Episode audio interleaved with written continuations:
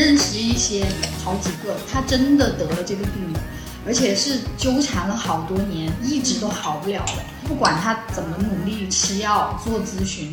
他都好不了。他很害怕别人知道他有这个病，他很他会很害怕说，如果我要是告诉你有这个病，我是不是在博取你的同情？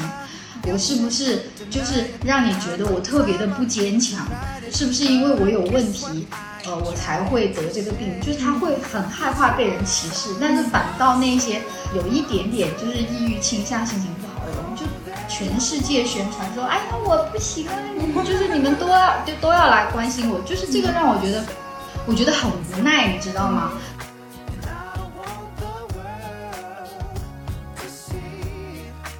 精神科的药物就是它的副作用很强，有的人就是会，就是无限制的，就是发胖。就是我看到好多人，就是说吃某一某一类的药物，就是好像一个月会胖六七斤那种，就特别多。然后而且你还会有别的副作用，比如说。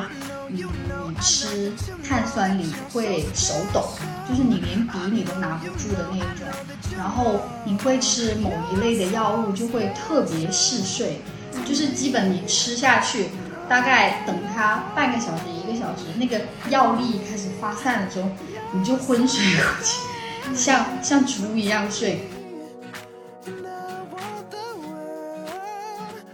因为我太害怕看到大家都过得特别好的那种状态，就只会刺激我，让我觉得就是我真是个垃圾。怎么你们都那么开心啊，那么积极，那么阳光，就好像他们的生活里面没有不开心的。Hello，大家好，欢迎来到脑洞半开，我是元宝。然后今天呢，我们邀请了一个新朋友，叫听听。Hello，大家好，我是听听。然后简单的介绍一下自己吧。呃，怎么说呢？我是一个生二代九零后小律师，这样比较准确。很好，很好。然后今天邀请听听是想聊一下有关于这个呃抑郁症或者是精神精神疾病疾病对相关的一些一个比较沉重的话题。身边人就会有各种各样的心理问题，所以呢，当然我自己也处于这个比较抑郁的一个状态啊。啊，当然我也是。对，那你怎么想来录的呢？我是，因为我是自由职业嘛，我这段时间因为生病在家里的时间就比较多，然后我有的时候就自己会刷刷豆瓣跟小红书，我是豆瓣资深用户。然后我有一天刷豆呃刷小红书的时候，突然间蹦出来就是。主页刷出来就是也有像你那样，就是说要合录的那种，我就点进去看，我就发现那个地区特别的远，就在福建还是在哪里，就特别远，我就觉得好像你远程好像比较难，除非你做的很成熟了，我就觉得，那有没有深圳的呢？然后我就想说，好像在豆瓣可能比较好找一些，因为，然后我就在豆瓣上搜，我一下就第一个就看到，然后我一看就是深圳，哎，我说那可以啊。然后我就加了你的微信，然后我看了你那个发布的时间好像挺久的，很久之前了。对对对，我就以为说可能你不会通过我，就是可能这个事情已经过了，然后没有想到你那么迅速的通过。嗯，我想说那个时间你应该在上班或什么之类的，结果迅速就通过我了。哎，我忘记了是什么时候来着，好像是下午四五点的时候。哦哦，你也应该是在摸鱼的时候。对对对对，我想，哎，应该这个时候估计是在上班吧，应该不会理我，可能要到晚上。结果迅速的通过了，然后我觉得说，哎，那可能也是就是缘分，嗯，就是刚好，因为我以前也有想过，就是搞那种网络电台或者是博客，之前我有跟我朋友想过，就可是就是就老觉得。就是好像你找不到那个合拍的人，嗯，然后你也，嗯，就是好像你找不到你核心要输出的东西，哦，你好像也不能只是闲聊吧，就好像你，然后我们就只是闲聊，我觉得我们节目就只是闲聊，我觉得你还是每一期有个主题，就不会像朋友聊天一样，就是聊到聊到这儿聊到那儿，然后就完全就就是就是找不到一个核心主题。但是如果你要是只是闲聊，你就很容易变成那个什么。但是我又觉得你很怕变成好像说教一样，嗯就是就是输出你自己的那个三观，嗯所以就觉得你好像也找不到合拍的朋友，就一直也没有搞，可能也是因为我懒了。我其实也是因为我之前在群里面有一个朋友，然后他说要在做播客邀请嘉宾，然后我就去跟他聊了一下，然后他当时有一个特别简单的一个小的一个收音的麦，就放在我们中间，我们总聊，也是在茶室这样子。对，我就忽然觉得这个事儿其实入门的门槛不是很高，但是你不是还要自己编辑？对自己编辑，但是但是其实也还好，就是你都要经历过刚开始摸索，然后后面比较熟练的过程，就还好。就你要开始做这个事情，慢慢好像也都能找到方式吧。啊，然后当时那个就是我在豆瓣上发的那个招嘉宾的时候。啊，我忘了，反正其实做这个账号刚开始也是经历过一些，嗯就是心理波折。我我最开始做这个账号的时候，就是那段时间，就是因为工作的事儿特别的焦灼，嗯就很烦，就天天就想说，哎，要要辞职，要离职之类的，就很纠结。然后就觉得不能坐以待毙，要做点啥。然后那个时候开始做这个号的，然后中间就想说，哎，那怎么没有人听？就会特别疯狂的去看这个我的这个账，我的这个就是五分钟看一对次，怎么没有人？对，怎么还不涨粉？怎么还没有人关注我之类的，就是很好笑。然后，然后那个节目内容也摸索了很多。就你看之前其实聊的不是特别的好，我现在想我反反过来啊，就都是在聊就是一些自己生活上的不如意，或者是朋友之间的这个那个。然后后面也测试过一些其他内容，就是完全娱乐性的那种内容什么的。后面就觉得，哎，好像这些东西讲出来啊，气氛也还蛮热闹。就是我们节目唯一的点就是气氛还不错，呃，然后就觉得，哎，气氛还不错，但是好像内容也不是我想真的想聊的。那你真的想聊的是？就是我自己想聊的有一个点，就是这期咱们俩想聊的，就你关于也想抑郁。聊啊？你是想聊关于就是嗯抑郁的事情？对，然后呢，我其实自己有一天深夜录了一期，嗯，但是后面就觉得，嗯，就要不要自我暴露这么多？对，我就很害怕。我不知道你的感觉跟我一不一样，就是我有一个感觉，就是我观察好多人，我的观察就是我感觉最近好多人就是都有抑郁的倾向，嗯。就是你不管他到底是不是确诊了是抑郁症或者是别的病，嗯。但是我觉得好多人就是都说啊，我要抑郁啦，我有什么抑郁的倾向啊，什么之类的。但是就是据我观察，因为我身边有确诊了的，也有就是自说自话说我有这个倾向的，嗯。我就发现那种他没有确诊这个病的那些朋友，就是他就是反而就是会天天嚷着，就是会跟大家宣传，你知道吗？就是隔三差五的就就是恨不得全世界都知道，说哎你知道吗？我就是好像抑郁了呀，什么之类的啊。哎呀，我完全不能动弹啊，然后我什么什么特别低落啊。哎，我去医院就是做了那个就是测试的那个量表，哎呀，我发现我居然有轻度抑郁，我完了啊什么这，他就恨不得全世界都来关心他。但是我也认识一些好几个，他真的得了这个病的，而且是纠缠了好多年，一直都好不了的。不管他怎么努力吃药做咨询，他都好不了。他很害怕别人知道他有这个病，他很害怕别人有这个病，他很他会很害怕说，如果我要是告诉你有这个病，我是不是在博取你的同情？我是不是就是让你觉得我特别的不坚强？是不是因为我有问题，呃，我才会得这个病？就是他会很害怕被人歧视，但是反倒那些有一点点就是抑郁倾向、心情不好的人，就全世界宣传说，哎呀，我不行了，你们就是你们都要就都要来关心我，就是这个让我觉得。我觉得很无奈，你知道吗？好像没有病的人到处去宣传自己有病，然后想要博得关注、博得同情，然后真正得病的那些人，他就只能躲起来，就是他只能躲起来，就是害怕被别人知道说其实我是有病的，我害怕被别人知道自己不正常，就这个这个现象让我觉得真的很奇怪，很无奈。那你是从什么时候开始慢慢的就是有这种觉得自己开始出现抑郁的一个状态？我其实不是抑郁，哦哦，对，就对对对，我是那个躁郁。嗯我是一九，哎，不是一九年，二零二零年的年底的时候就发现的自己就得病了，就是那段时间是连续两三个月，就是在床上就是动弹不得，每天起床睁开眼睛就是你动不了，你没办法下床，你就在床上哭，哦，然后你看什么都不顺眼，然后你就想发火。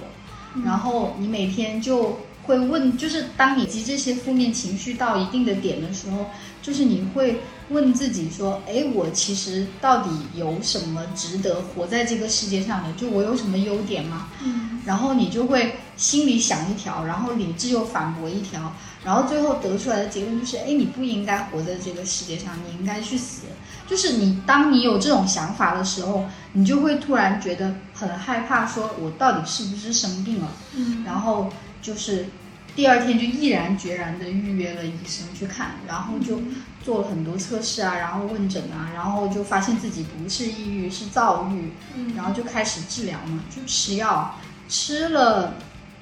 吃了三个月还是四个月，反正就接近半年。因为精神科的药物就是它的副作用很强，有的人就是会就是无限制的，就是发胖。就是我看到好多人就是说吃某一某一类的药物，就是好像一个月会胖六七斤那种，嗯就特别多。然后而且你还会有别的副作用，比如说，嗯，你吃碳酸锂会手抖，就是你连笔你都拿不住的那一种。然后你会吃某一类的药物，就会特别嗜睡，就是基本你吃下去，大概等它半个小时、一个小时，那个药力开始发散的时候，你就昏睡过去，像像猪一样睡。所以就是这些药，就是它的那个副作用很强。然后那段时间，就是过度乐观了，嗯然后就去看了中医。然后中医的解释就是你不要吃这些药，就是吃了之后，什么你老了之后很容易脑梗，然后什么之类的是，真的假的呢？是有科学依据的吗？这是中医的说法，哦我不知道。他就说容易脑梗，然后我一听脑梗那不行啊，然后我就不吃了，然后我就就是自己把那个药就硬性的停了。然后停了之后，大概两个星期之内，因为你是猛然的一下停药，你就会有一种生不如死的感觉。嗯，精神上的是不是？对对对，你觉得每天都坐不住，然后特别烦躁，就是这个有躁郁是抑郁是当然是情绪低落，就特别嗯 down、那躁郁呢？躁郁好像是双向情感障碍，是不是就是躁郁对对？对对对，嗯它就是俗称是躁郁，但是它学名就是双向情感障碍。其嗯其实就是你在躁狂跟抑郁之间，就是来回这样子，来回这样。走。对对对，当然你也会中间有一段就是过渡期，就是比较平稳的，嗯然后完了之后就是又是躁躁郁或者是抑郁。我前段时间就跟我男朋友说，我说我就开玩笑，我说我觉得我好像变成了一个看天吃饭的人，就看是心情，这个就是就是像像以前的农民一样看天吃饭，就是如果就是天气很好的话，那哎你就收成很好，嗯如果天气不好的话，你就不你你就收成不行。我就像那种看天吃饭的人，就是没有人知道明天是天晴还是下雨，嗯就是没有人知道。就是如果你要是可以预测说，哎，我马上造期要来了，那你可以应对一下。但是就是你没有办法预测它，就跟天气一样，就跟没有 天气预报的时候的天气一样，就是看天吃饭。嗯但是吃药是的确会控制的好很多，只是说你可不可以付出那个代价，就是副作用的代价。嗯就比如说我前段时间吃的那个，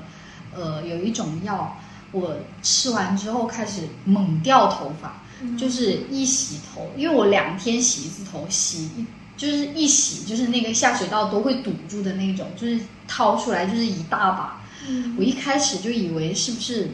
我的就是摄入的维生素可能不够啊，就是维生素 B 不够，或者是我可能有什么脂溢性皮炎，然后我就开始吃各种各样的维生素啊，然后就换洗发水啊什么之类的，就做了一切我能做的事情，发现就是不是那个原因。后来我才有一天猛然意识到说，那会不会是我吃的药有问题？然后刚好赶上我要复诊的时候，我就问了医生，我说我是掉头发，我说你是觉得是不是因为吃这个药呢？他就很淡定的说啊，那就是因为那个什么什么药了。然后就好像这个情况非常的常见一样，就给我换了一种药，然后就是慢慢减，慢慢减。但是因为旧的药也还在吃，所以就也头发也继续还在掉。我已经掉了原先发量的三分之一了。哦，但是停药会好吧？慢慢。但是我问了那个医生说新药会不会掉发，他很肯肯定的跟我说不会。结果我回家一看那个说明书，然后那个副作用里面就常见副作用里面就写着脱发。你看这个吃药是不是一个治标不治本的一个事情呢？那怎么才能把这个本调节过来？我有研究过，就是我自己会去看一些文章，就是就是我很想知道，就是为什么什么样的人会得这个病。是因为你偶然因为某一些事情的刺激得了这个病，还是说这个是先天决定的？但是我看了很多，然后我也想了很多，后来我觉得这个病就是它是互相就是好多种因素交织在一起的，就是首先肯定有你遇到什么刺激到你的事情，然后其次是这个是有遗传上的原因。还有你脑神经里面的原因，就是它是生物因素跟外在因素合在一起的。然后我也问了医生说会不会脑梗那个事情，然后我也看了一些就是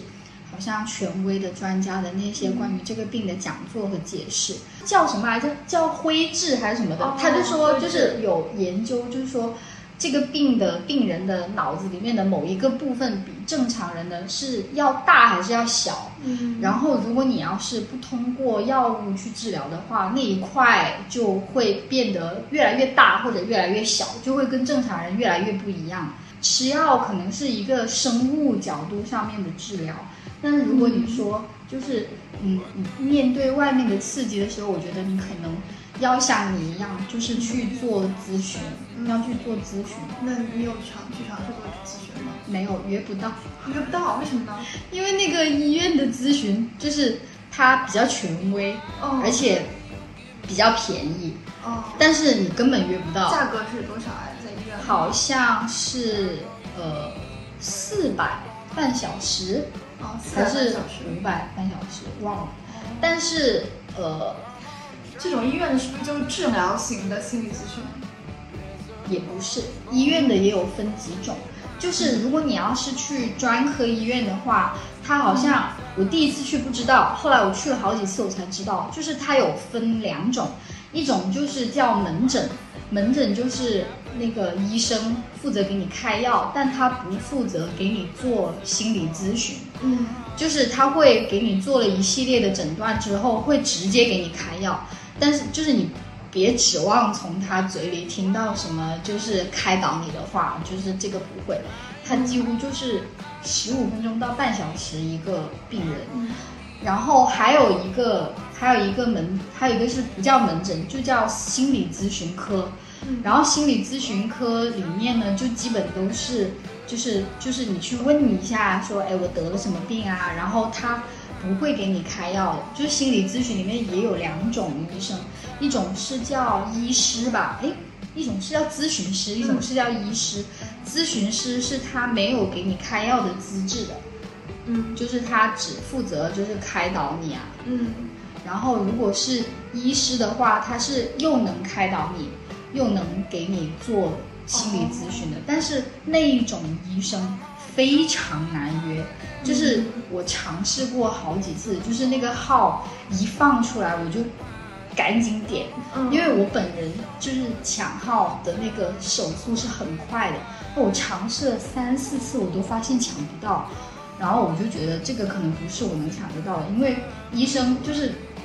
他有不停来复诊的病人，嗯，他会他可以有他他可以有一个权限就是。就是你，你今天来到来我这儿复诊，然后你可能过两个星期以后还要来，但是你自己约不到号，所以我直接用我的我的权限直接帮你约了下一次的复诊，所以就他的那一些病人就可能填满了他这一天就是下一次的那个号，所以你就如果你是新的病人，你根本就约不到，就你进不去抢号的那个系统。嗯，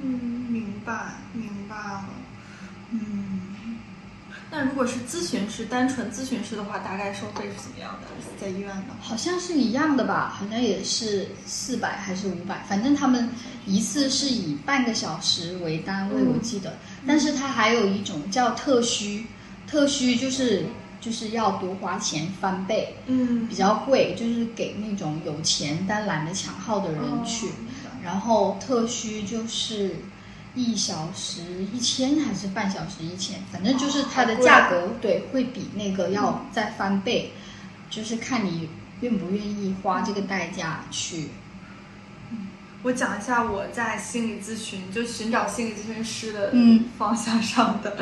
遇到的。我刚开始最早的时候寻找心理咨询师是在学校的那种，就学校它也会有那个什么心理健康安全的嗯那些什么、什么机构嘛，然后他他也是说可以预约预约心理咨询师，然后那种就是纯免费的，但是那种像我们我当时学校我感觉就不太好。然后出来，我一直都是出来找机构，因为我就真的，我听你这说，我才知道哦，原来医院还可以约心理咨询。然后我就出来找机构，机构大概是在深圳的话，基本上是六百起，就是一小时，哦，对，一小时，它是按一小时算。那还是也还蛮贵的呀。呃，六百是最便宜的，而且六百匹配的可能只有一两个心理咨询师，而且每个心理咨询师他不是有他自己擅长的方向嘛，嗯可能一个一位只能擅长一点一点什么情感的领域，或者是亲子领域，反正就是比较窄的这种。呃，然后还有，然后再往上就是八百、一千，然后到两千五，到更贵的不等。我我每次都说我第一次预约心理咨询师是在面试他们，就去感受感受一一下这些人的专业度嘛。我感觉如果是到一个还可以的心理咨询师，就是不是那种真的忽悠你，然后你跟他说什么他都 get 到那种的话，也要从一千开始起步。然后还有一些个人工作室会比较便宜一些，嗯我认识一个朋友，他是重度抑郁，然后他经常在看的那个就是心理咨询师是深圳某一个心理咨询的那个机构的的，算是可以叫院长吧。哦，那然后很贵吧，我感觉。对对对对对，然后很巧的是，那个院长就是我姨妈的发小，哦，哦。就我也认识，是我姨妈的发小。嗯。然后我就问了一下那个医生的价格，嗯就是两千三熟人价都是两千五一个小时，对，然后你要预约他，可能都得排到一个月以后。然后我就说，就是花不起这个钱，我宁愿还是病着，就花不起这个钱。但是我感觉就是，其实我也有朋友在做心理咨询，然后嗯他们是在简单心理那个平台上面约的。啊，哦，就是因为我不太想要就是线上的那种的，我还是想要线下的。然后呢，他就我其实觉得就是我我约他们，我约咨询师也不太看资质或者年纪，嗯就是看能不能对我就看能不能聊得来，他能不能听得懂我说的话这种，那你觉得你线做了这么多次的那个咨询，你觉得对于你就是本人，就是嗯平时有没有什么，就是你有没有觉得，就是那个功效有没有体现在平时？嗯，我觉得哎有有帮助到我，就有帮助到我。我是最近是因为工作的事情开始嗯慢慢变有点抑郁嘛，就有点低落。哪怕是去抢那种心理治疗科的号，嗯我都觉得好难抢啊，根本都抢不到，感觉好像自己感觉也没有那么那么那么的严重。嗯然后我就只是去找一个咨询就好了，就去看，就去做了一些测试题，就是可能抑郁比正常人稍微高一些，抑郁的值。然后这样子的话，呃，就是我的咨询师刚开始是从，嗯，就是我比较擅长可能思维分析，然后他就会问我一些问题，就从这个方面着手，就去聊一下，看我最近的一些情况怎么样啊，然后我对一些事情是怎么想的，然后怎。对，我觉得他能稍微的调整一些我的认知，就能稍微帮我打开一些认知。因为我自己好像没怎么做过心理咨询，嗯但是我看那个，就是感觉好像就是我想象中的那种心理咨询，好像是你跑到那个咨询师的那个办公室里面，或者是那个治疗室里面，然后你就开始说自己的事情，然后就开始哇哇开始哭，哎，确实也有然后他就给你掏纸巾，对，确实也有，就是前三次我是我是去过四次吧，我这一个月连续每周都在去。嗯前三次的话，我基本上都是哭着去的。然后我第一次去的时候，我还涂了那个那个叫啥眼睫毛膏的睫毛膏，对。然后后面我就再也眼睛不化哭妆。最，后又再也不化妆，然后去那儿聊，我觉得还是有一些用的。因为我是为啥要找心理咨询师？我是感觉身边的朋友什么的，他其实真的不太能 get 到你到底发生了什么。他真的每个人他的感受不一样，大家看到的。看到一幅画，有可能有些人看到的是三种颜色，有有的人看到的是十三种颜色，这就是人和人之间的区别，就敏感性不一样嘛。所以我也觉得，哎，那既然身边的人大家都是这样的，我也没有必要就是在说什么，还是要找一个比较专业的人来，就是聊一下我的事情，这样。我觉得你这样说，好像对我对我现在的情况来讲，就是好像蛮有启发的。就是且不说我到底有没有钱去看心理咨询这件事情，但我觉得如果可以去看心理咨询，我觉得可能对于我现在的状况可能也比较好。因为你刚刚说，其实可能我们的状况不是所有的朋友都能 get 到的，对吧？对，就是我感觉，就是你这样讲，我突然意识到，好像之前很长一段时间，我好像把我的朋友，就最亲近的那朋友，就是误当做就是心理咨询师，然后就是你想要在他们那，就是去发泄你的那个倾倾，就是倾诉的那个欲望，然后你希望可以得到他们的理解，但是。你说的对，就是我觉得他们不可能，就是他们不可能完全 get 到你的想法，就好像如果他们要是发生了什么事情，你好像也不可能完全的 get 到他们的想法。所以我觉得你与其在朋友那儿，然后就是天天的，就是在那哭啊什么的抱怨啊，就是最后可能会还可能会惹他们嫌，然后你还不如。还是去找一个就是专业的咨询师，就是去他那，毕竟他的工作的一部分就是听你抱怨，就是听你哭嘛，对吧？我我觉得其实挺有启发的。我也觉得其实大家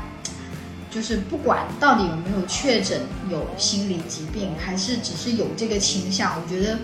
就是最好还是去找那个咨询师倾诉，就是没有必要全世界说啊我有病我有病，快来关怀我，我觉得没有这个必要。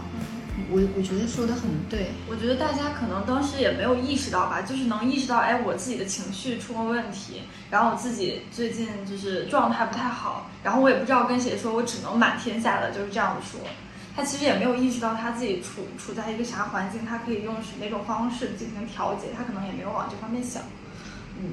嗯，我觉得还有一些就是，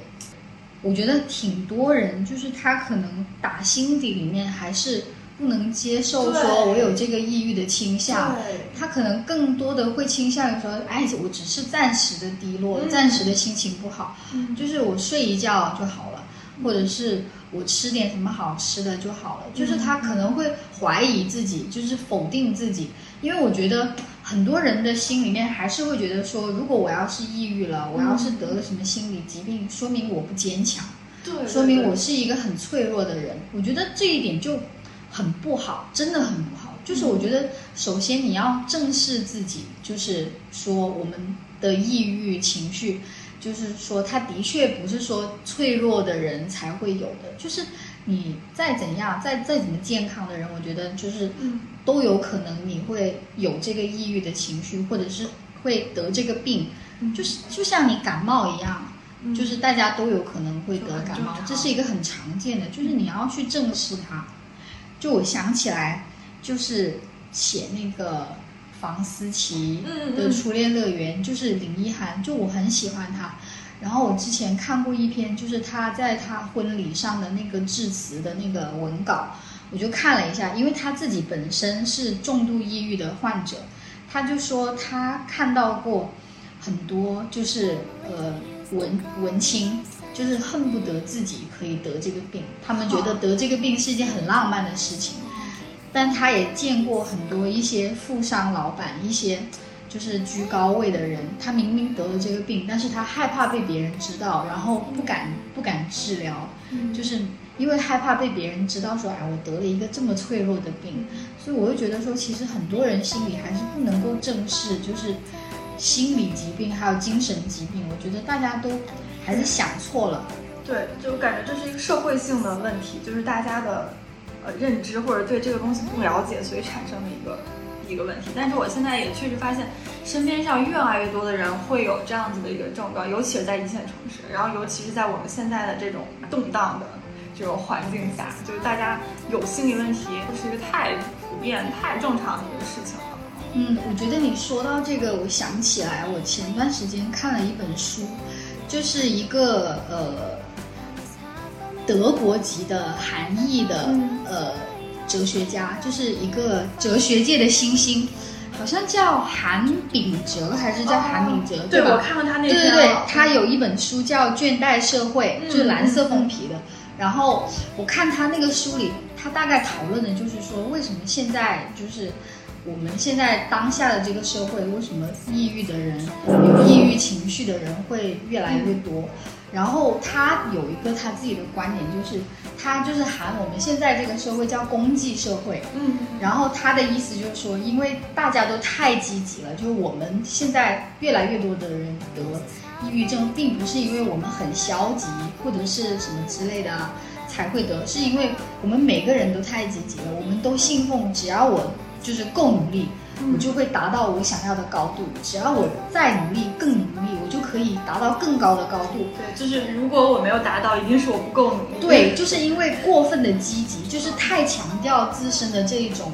就是主主观能动性，就是如果我不如果我不够好，那就是因为我不够努力，嗯然后就不停的更努力更努力，然后过度的消耗，然后才导致的我们现在越来越多的人会有这种抑郁的倾向，有这种抑郁的情绪。是是，自己看得太重要了，就觉得自己可以胜过很多人定胜天，但是其实现实就是有非常多的综合因素组成的，结果都是你根本控制不了的，你能控制得了的只有你自己的内在的东西，自己的内心。我觉得有点像我一开始说的，我觉得大家现在是很积极，就是你连碎片化的自己的时间，你都想着我要怎么提升我自己，对对就是我要多看一点什么书，然后多获取一些二手知识，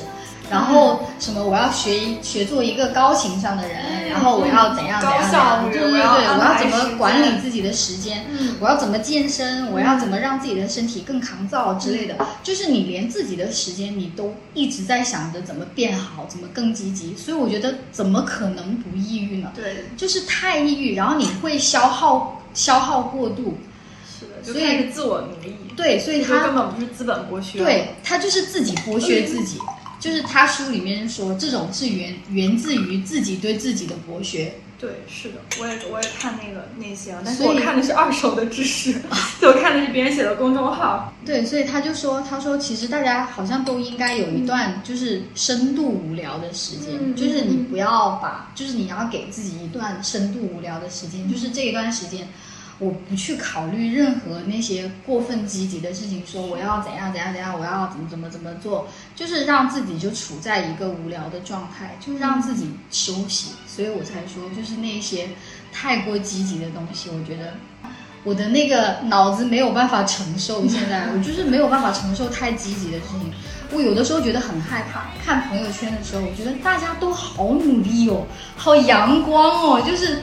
都过得好好，都没有烦恼。对，而且就是好像工作也很不错，嗯。然后家庭也很美满，然后身体也很健康，嗯然后周末还能去登山，还能玩飞盘，嗯。然后还能去滑板，让自己变得更健康，然后嗯还跳跳刘畊宏什么之类的，然后然后平时工作好像绩效也很好啊，什么什么之类的啊，然后怎么又得到表扬啊，什么公司又怎样啊，就是好像经常你能看到的都是这些东西，然后什么生了孩子的那个朋友就是，哎，我的孩子很可爱啊，我的孩子很乖啊，就是抓抓住一切时间，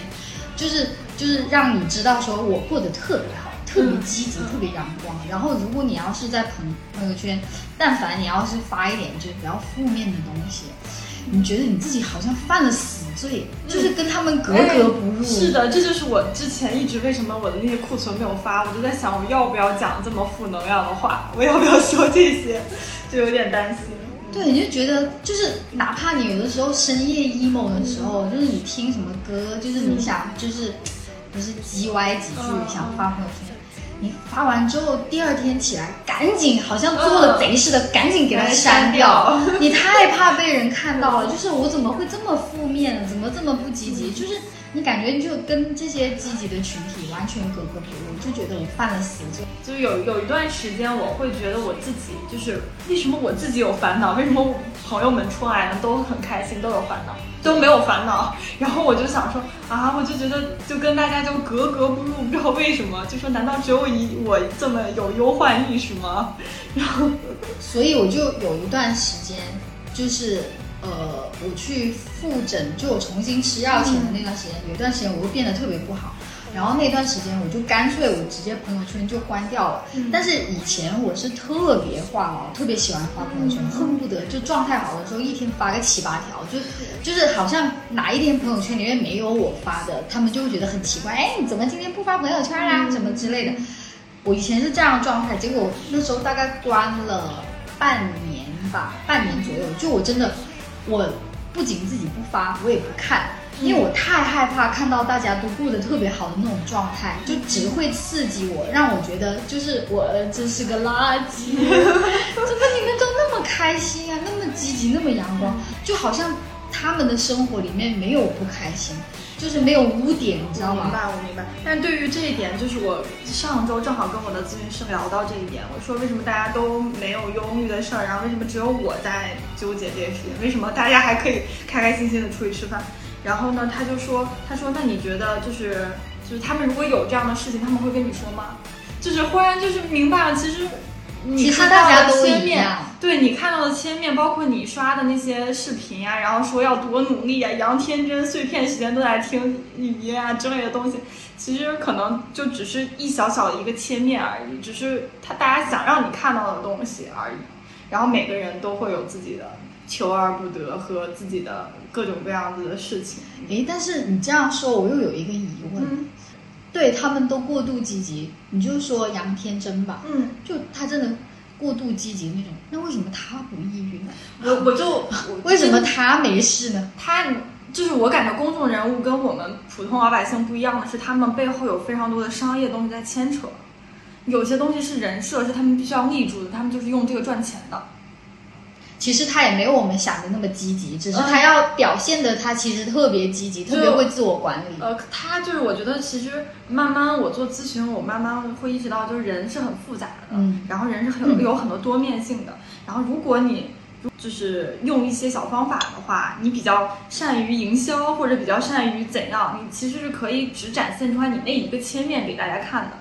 也就是杨天真像这种。就是我们接触不到的这种明星，他就把他自己最拎出来的、塑造出来那个特性告诉你，你就能给他打标签，他就是一个这样子的人，我就想要过他这样的生活，那他就一直为营造他这样子的一个一个状态，所以我们肯定是不能知道他具体的。一六年刚工作的时候，我我也跟你一样，嗯，就是因为我是律师嘛，嗯，然后我当时就觉得说充满干劲，嗯，我就觉得什么来了我都不怕，就是你就让我天天加班我都可以，就干死我都可以，只要就是只要我可以得到成长，干死我都可以。所以我那时候发着高烧还去广州开庭什么之类的，然后每个星期都。就是全国各地出差，就自己背个包，就拖着材料就全国跑，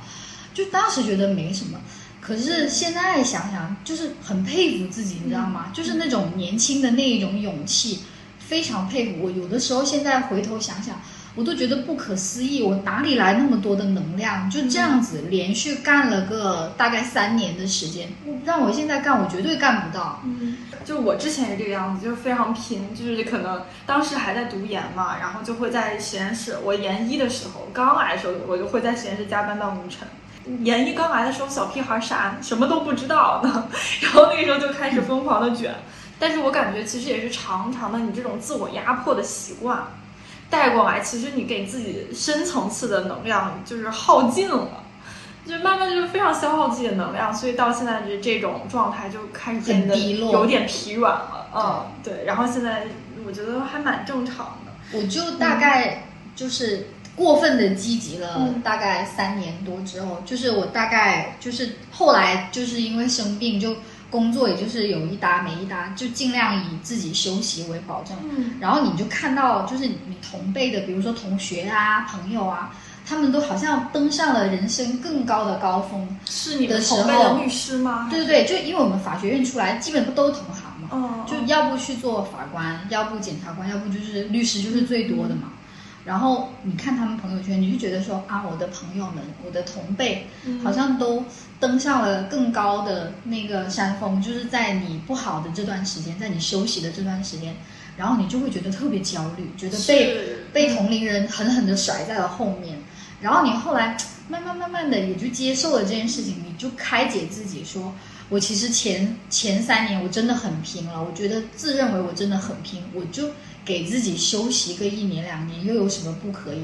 就是反正人生还很长啊，以后我们还要工作的时间 还有几十年，就我不急着说，就是在这一两年就非要怎么样，嗯所以就慢慢自己也就接受了。嗯，你这些我都有想过，然后甚至是我当时研究生毕业的时候，就两年前，我来深圳两年嘛，嗯两年三年哦，不记得了，反正就是我是二零年过来的。然后我来深圳之前，我当时就给自己做计划，我想说，我三十岁之三十岁的时候，我要有存款一百万之类的，就是我居然跟你有一样的目是标，吗？是吗？就是我刚入行的时候是二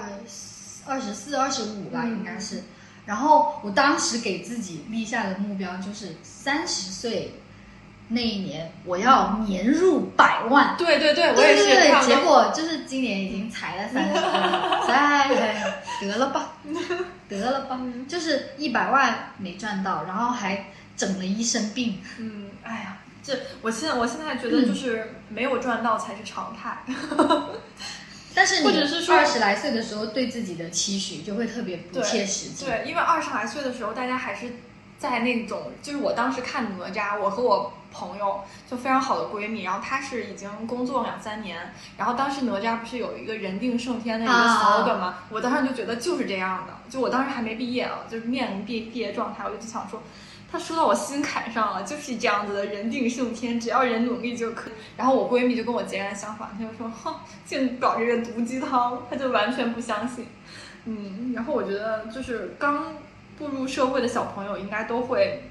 就是都觉得自己是可以改变的吧，自己就是把自己的主观能动性都看得太强了。但是其实我觉得这是一件很美好的事情，这是一件很应该的事情。因为我觉得，如果大学生就是刚毕业出社会，就一副老气横秋的样子，就说哎，就是我已经知道了这个社会原本的状态是怎样的，没有用的。就是哎，我唯一的想法就是进体制，然后就是呃，就是拿一个稳定的工资，或者是我什么也不想干，我就想着说，呃，随便拿个稳定的工资，然后在一个企业干到死，然后干到我退休。我觉得就是对于我来说，就是也有一些死气沉沉了。对，我觉得我我不是很能接受。当然，我觉得每个人有每个人的选择，就稳定也是一种幸福，稳定也有稳定的好。但我觉得，如果在你二十几岁的时候，你拥有这种初生牛犊不怕虎，哪怕这个愿望是可能你三十多岁、四十多岁再回头看，你会就是笑他，会觉得不切实际的。我觉得那也很美好。我觉得这是年轻才会有的东西。就是如果你二十几岁刚出来就老气横秋的，我觉得可能就是也没有朝气。对，就是当然不是要求你说一定要有朝气，对对对。只对，只是说假如有的话，你回头再看也没有必要嘲笑自己，就是就是因为这是一种很很可贵的冲劲。那我们今天的聊天就差不多到这儿啦，然后请大家一键三连，然后也可以在评论区如果有就是嗯现在正处于抑郁状态的朋友们的话，我们也可以给我们留言，然后跟我们一起讨论一下。嗯，然后大家这期就结束啊，期待下次再见。啊，还有，如果我要是说的有什么不对的话，就是欢迎大家就是批评指正，但是就是不要网暴哈，就是不要不的，因为怎么说，大家就是也是都是读书人是吧？就是不要整那个什么谩骂跟网暴那一套，就毕竟说我的精神状况也不是很能够承受这一些。嗯，不用担心，我们的听众都是我的朋友，不会的。好的，那就下期再见，拜拜。